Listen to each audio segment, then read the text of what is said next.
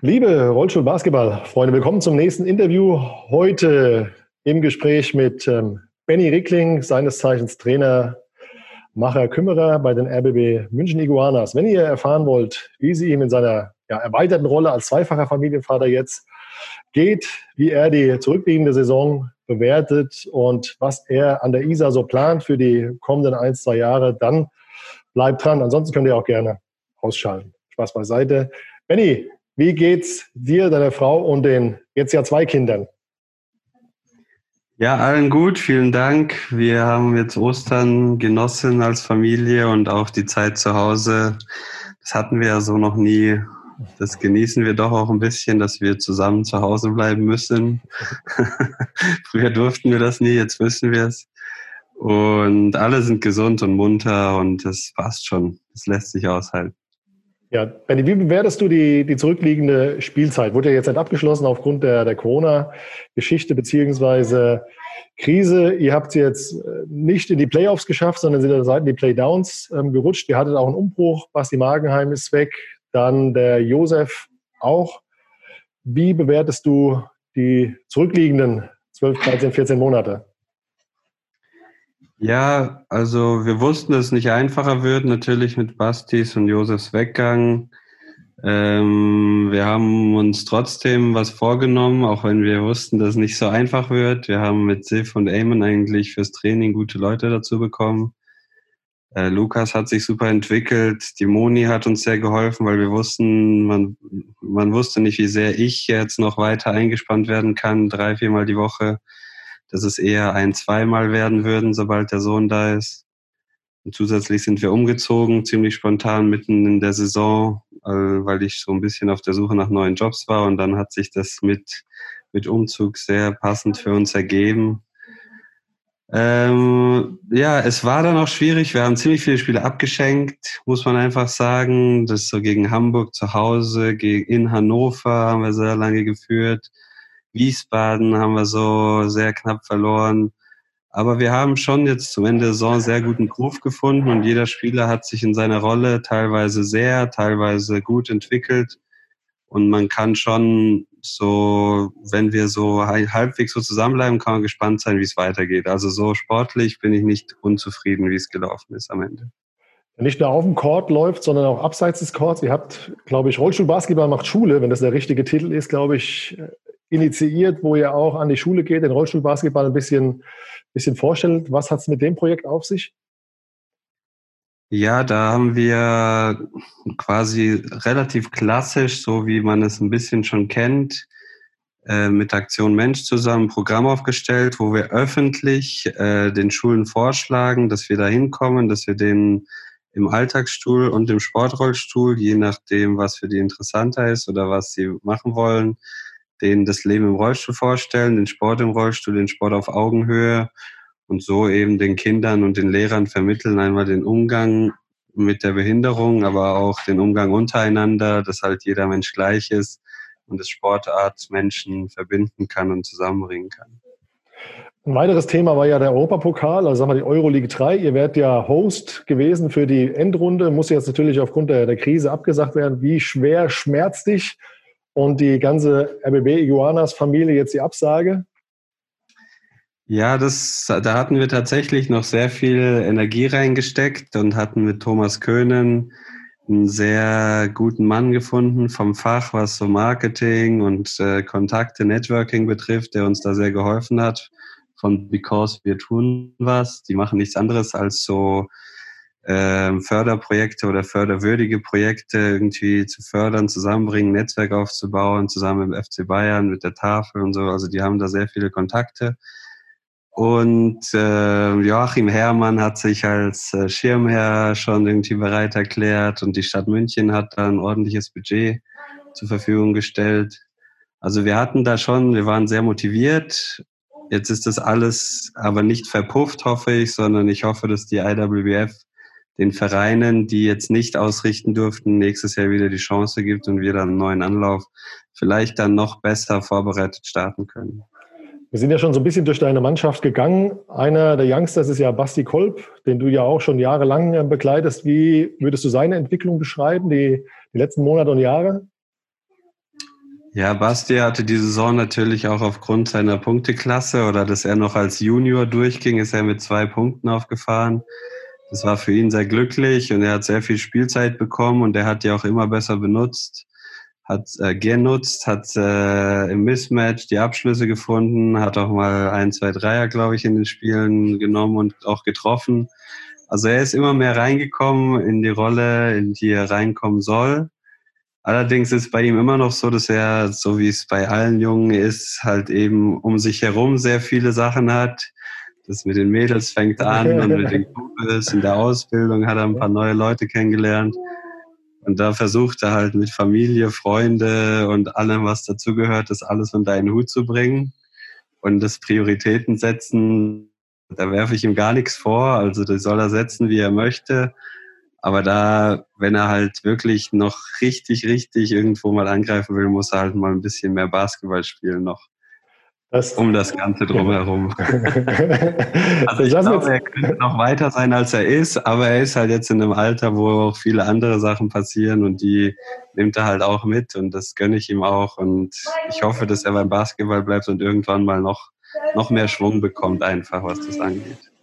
Du hast ja jahrelang auch mit, mit jungen Spielern zusammengearbeitet, als Co-Trainer der U22, U23-Nationalmannschaft ähm, der Junioren.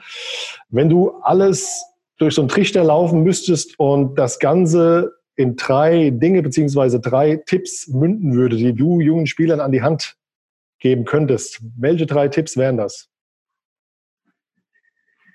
Drei Tipps an junge Spieler. Ja, das äh, ein großer Tipp heutzutage ist, dass äh, Training und harte Arbeit Talent nicht ersetzt. Also es gibt sehr viele sehr talentierte Spieler, aber meiner Meinung nach und das sieht man auch in den sozialen Medien äh, verflacht so ein bisschen die Motivation rauszugehen, Basketball zu spielen, jeden Tag auf dem Court zu stehen. Es gibt viel zu viele Ablenkungen, die die auch Wirkung haben, wie man leider merkt dann würde ich äh, denen empfehlen, immer Spaß zu haben. Also man sollte sich nie quälen für irgendwas. Wenn es keinen Spaß macht, dann macht es einfach keinen Sinn.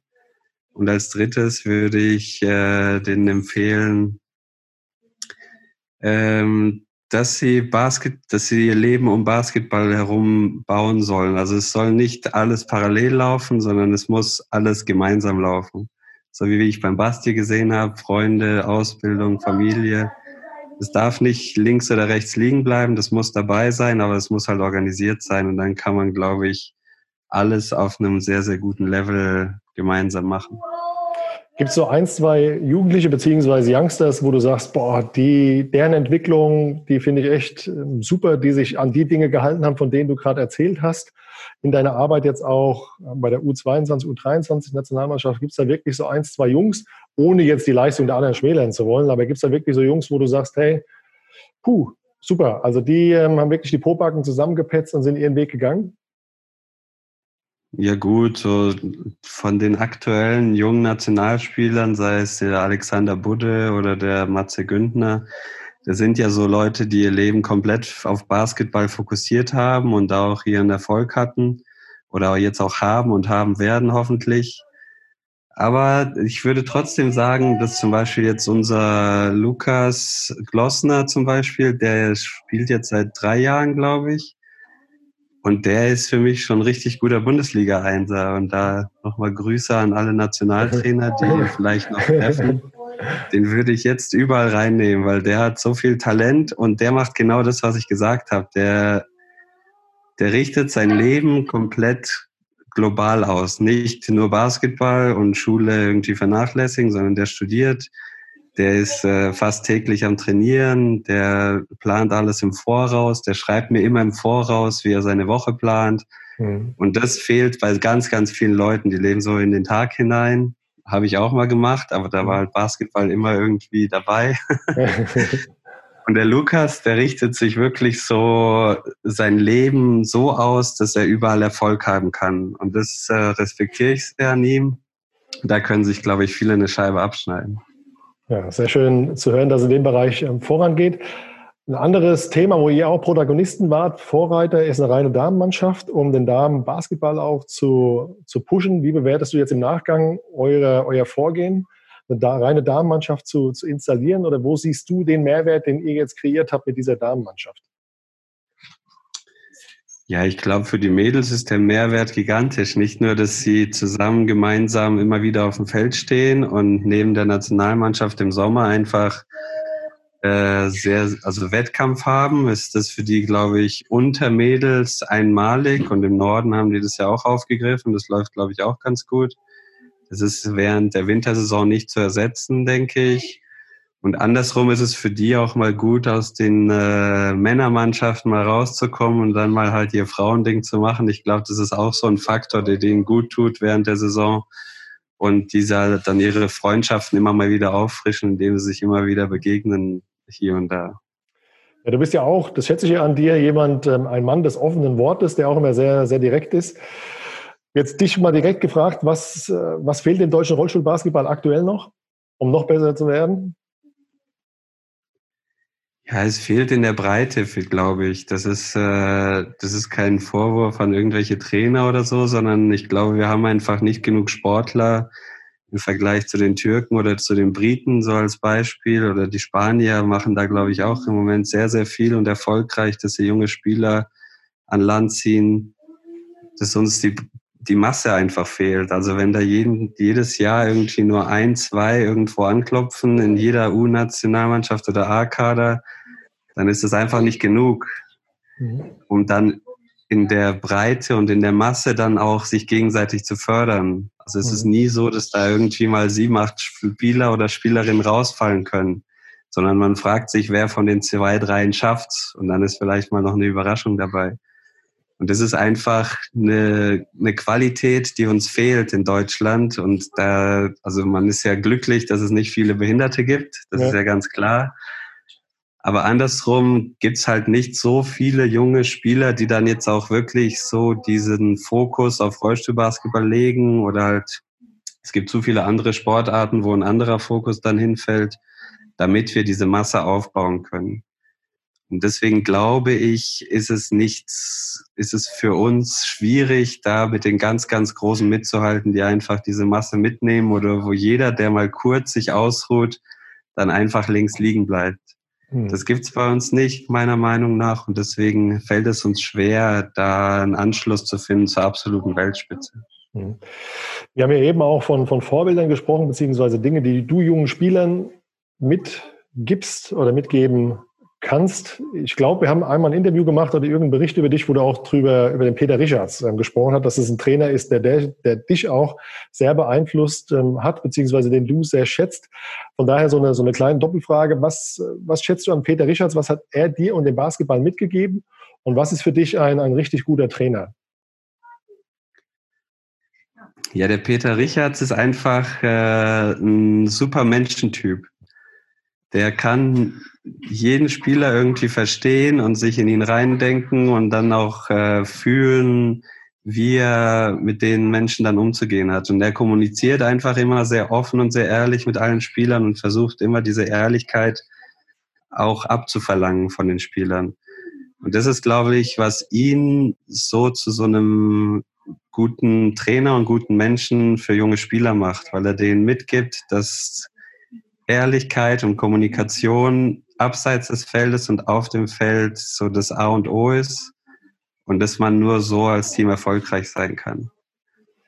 Und das versuche ich auf einem äh, viel niedrigeren Niveau noch, glaube ich, aber das versuche ich auch so zu leben, dass dass man alles aussprechen muss, was es auszusprechen gibt, dass es Konflikte gibt, die einfach mal auf den Tisch gelegt werden müssen und dass man aus den Konflikten dann stärker rausgeht als vorher.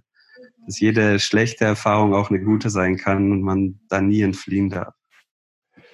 Ja, was zeichnet für dich einen, einen richtig guten Trainer aus, neben der Kommunikation, der Ehrlichkeit, von der du gerade gesprochen hast? Ja, Flexibilität, denke ich. Also man muss halt immer äh, als Trainer, Vorbereitung ist natürlich sehr, sehr wichtig, Nachbereitung ist wichtig, aber es passieren immer während jedem Spiel Sachen, die unvorhergesehen sind, weil der andere Spieler spielt ja auch mit und diese Flexibilität seinen Spielern beizubringen, auf das äh, auf eine Situation A, B, C, die Reaktion C, D, F, G parat zu haben, um ein Spiel zu gewinnen, das ist, glaube ich, so die Eigenschaft, die am allerwichtigsten ist. und so vorzuleben, dass die Mannschaft nur als Mannschaft funktionieren kann. Das ist ähm, für mich so das A und O des Trainerseins, wo ich auch noch aus, ich bin da sicher, ich kann äh, gut darüber reden, aber ich bin da sicher nicht perfekt da drin, auch Spiele zu lesen. Wir haben auch viele Spiele verloren, wo ich nicht das passende, die passende Reaktion für meine Mannschaft parat hatte. Aber wenn man das gut kann, dann ist man, glaube ich, ein sehr, sehr guter Trainer. Mhm. Abschlussfrage an dich, Benny. Wo stehen die Iguanas in fünf Jahren?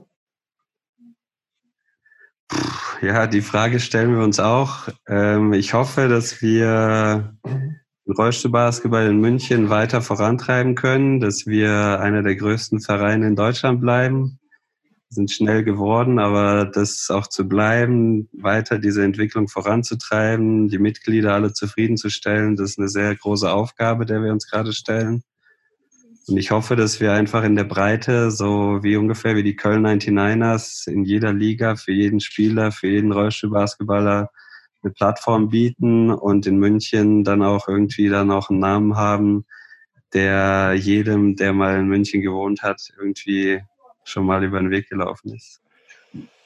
René, ich danke dir recht herzlich für deine Zeit. Wie auch meinen anderen Gesprächspartner möchte auch dir die Möglichkeit einräumen, dich noch zu bedanken bei ja, den Münchner Fans, deinen Spielern oder wen auch immer. Also das letzte Wort gehört dir.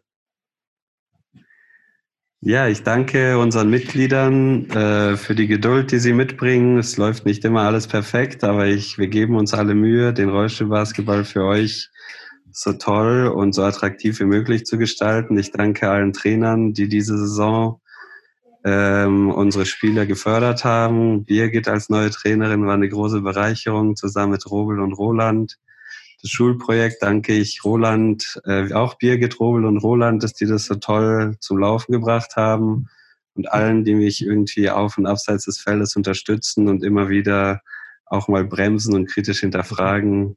Vielen Dank. Danke dir für deine Zeit.